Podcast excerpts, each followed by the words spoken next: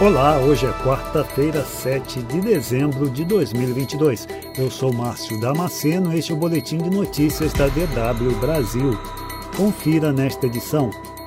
Presidente do Peru é destituído após tentar dissolver o Congresso. A Alemanha prende 25 suspeitos de planejar golpe de Estado. Volodymyr Zelensky é eleito Pessoa do Ano pela revista Time.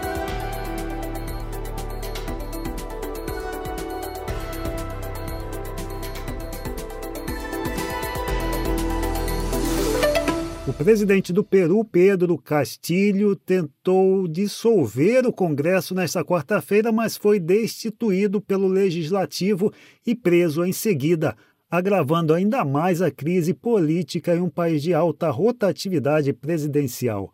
Castilho foi alvo de três processos de impeachment em 16 meses no poder ele anunciou a dissolução do Congresso unicameral horas antes da sessão marcada no Congresso para decidir sua destituição, mas o Legislativo antecipou a votação.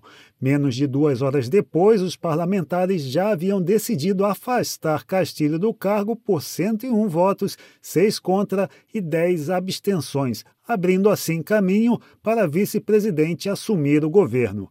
Castilho foi preso na sede da Prefeitura de Lima depois de deixar o palácio presidencial com a sua família. De acordo com informações da imprensa local, ele teria tentado chegar à Embaixada do México na capital peruana, mas foi detido antes. O Ministério Público Federal denunciou nesta quarta-feira o ex-deputado Roberto Jefferson por ele ter atacado policiais federais que foram prendê-lo em outubro passado na casa dele em Comendador Levi Gasparian, no estado do Rio de Janeiro.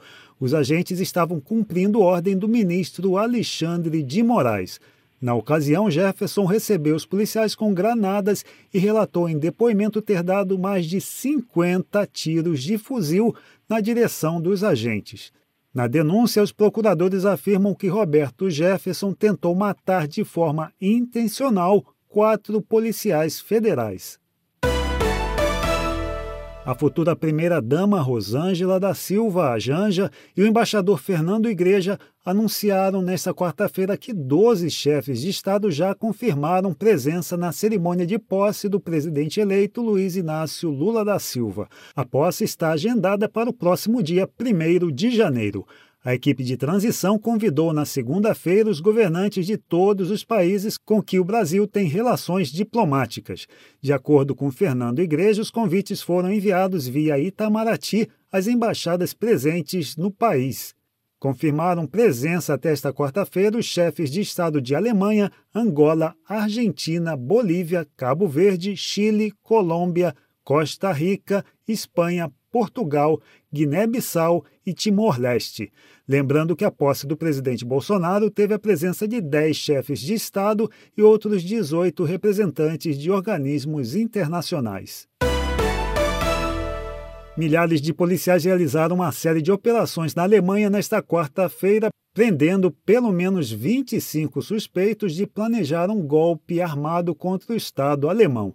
Os promotores federais disseram que cerca de 3 mil policiais realizaram buscas em 130 casas, apartamentos e escritórios em 11 dos 16 estados da Alemanha. Também foram feitas detenções na Áustria e na Itália. As ações tiveram como alvo apoiadores do movimento de extrema-direita Reichsbürger, que quer dizer cidadãos do Império Alemão. Os membros do grupo rejeitam a Constituição alemã do pós-guerra e pedem a queda do governo. O ministro da Justiça alemão descreveu as buscas como uma operação antiterrorista, acrescentando que os suspeitos podem ter planejado um ataque armado contra instituições do Estado. E a revista americana Time escolheu o presidente da Ucrânia, Volodymyr Zelensky, como a pessoa do ano de 2022, afirmando que o chefe de governo inspirou os ucranianos e mereceu elogios globais por sua coragem em resistir em Kiev à devastadora invasão da Rússia.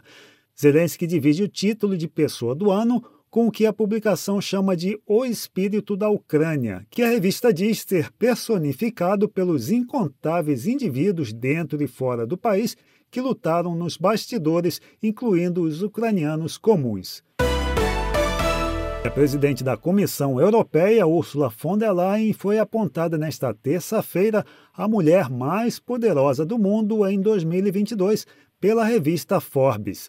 A publicação americana diz que escolheu a alemã por causa de sua liderança durante a guerra na Ucrânia e por seu papel na gestão da pandemia de coronavírus na Europa.